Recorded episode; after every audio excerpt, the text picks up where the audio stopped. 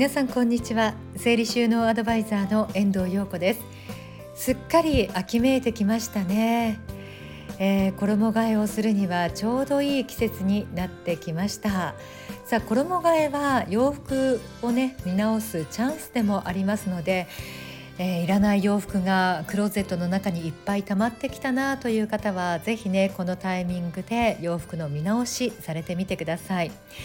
さて先日はですね、えー、この衣替えのね特集ということで片付けの作業を、えー、撮影してもらってその内容が今日オンエアでした、まあ、テレビ特有なんですが撮影って1日がかりの時もあるんですね。それでもオンエアされるのは5分程度。編集では泣く泣くカット。ということもざらなんです、え、今回も4時間ほどかけて撮影を行ったんですが放送されたのはやっぱり5分ぐらいでした。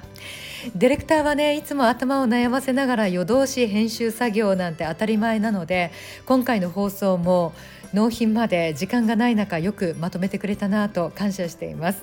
とはいえ5分という尺の中で伝えきれなかったことというか、まあ、カットされてしまったところいっぱいありましたので補足的にねご紹介しますね。えー、今回お邪魔したご家庭は20代のご夫婦と1歳の双子の兄弟の4人家族でした奥様が本当に洋服が好きな方で独身時代からの大量の洋服がクローゼットの中を埋め尽くしているご家庭だったんですね。でこのクローゼット6畳ほどのウォークインクローゼットですごくねスペースも広かったんですがほとんど奥様の洋服でした。まあ、これから子どもたちが大きくなってくればどうしたって物が増えてしまうので今のうちに洋服を減らしたいというご希望だったんです。ただねこの奥様どうしても捨てられないっておっしゃる方でした。えー、じゃあ売ったらどうでしょうかって促してみたんですが知らない人の手に渡ることが嫌だということで、えー、着ない洋服は捨てるとか売るではなく譲るという選択肢にしました、えー、捨てるという選択肢を設けないだけで彼女はね気持ちが楽になって正常な判断がしやすくなったようですね。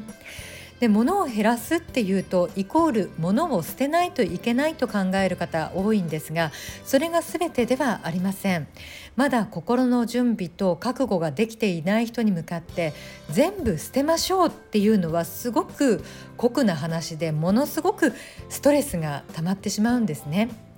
ただこれは決断の先送りをしているだけであってそのまま放置していると今までの生活から抜け出すことはできません。生活を改善したいって思うなら痛みを伴う決断も時には必要です。毎日大好きなケーキと焼肉をたらふく食べて運動もせずに痩せられる方法を教えてくださいって言ったって無理なのと一緒ですよね。まずは洋服がどうしても捨てられないという方は着るものと着ないものが混在している状態になっていることが多いのでちゃんと区別をしてあげることが大切です。自分はもう着ないと分かっているものだけが詰まった箱は時間が経つと心の整理がついて手放す勇気を持てることがあります。その時が手放しタイミングになることだってあるんです、まあ、できれば洋服の見直しタイミングで手放す勇気が持てたら一番いいんですけどね、えー、今回のお客様は今はまだ捨てたり売ったりできないという方だったので譲るという選択肢を設けているいらないを区別してもらいました。えとはいえ譲ることで送った相手の負担になるということもあるということを忘れないでほしいですね。だって自分に不要になった洋服いらない洋服を誰が好き好んでほしいと思いますか？自分にとって不要になっても価値があると思い込んでいる洋服が他の人にとって価値があるとは限りません。まあ、オンエアでは残すそして譲るの選択肢だけがドーンと出てきてしまったので減らさなくていいの？と思った方もいらっしゃると思いますが彼女の場合今捨てるタイミングではなかったっていうそれだけです。気持ちの整理がつかないまんま手放してしまうと反動で溜め込んでしまうっていうこともありますからね。その代わり着ない洋服ケースには必ず日付をつけて見直すように促してきました。えそして今回衣替えの収納ポイントについてもご紹介したんですがまるっとオンエアではカットされていましたね。ディレクターの苦悩がよくわかります。まあ、この時期夏物と冬物総入れ替えしてしまうとまだまだ気温の差が大きいのでせっかくしまった夏用洋服を引っ張り出さないといけないっていうことがよくあります。えそこで収納ケースには春夏をごちゃ混ぜにして入れるのではなく底の部分に真夏の洋服例えばタンクトップとかノースリーブワンピースなどを入れてその上に秋にも着られる夏服 T シャツとか薄手のカーディガンなどを入れておくと気温の差が大きい時にすぐ対応することができます。特に鹿児島は春と秋がないと言われるくらい急に暑くなったり寒くなったりしてしまうので収納ケースの洋服の入れ方一つで季節の対応ができない問題これを防ぐことができるんですね。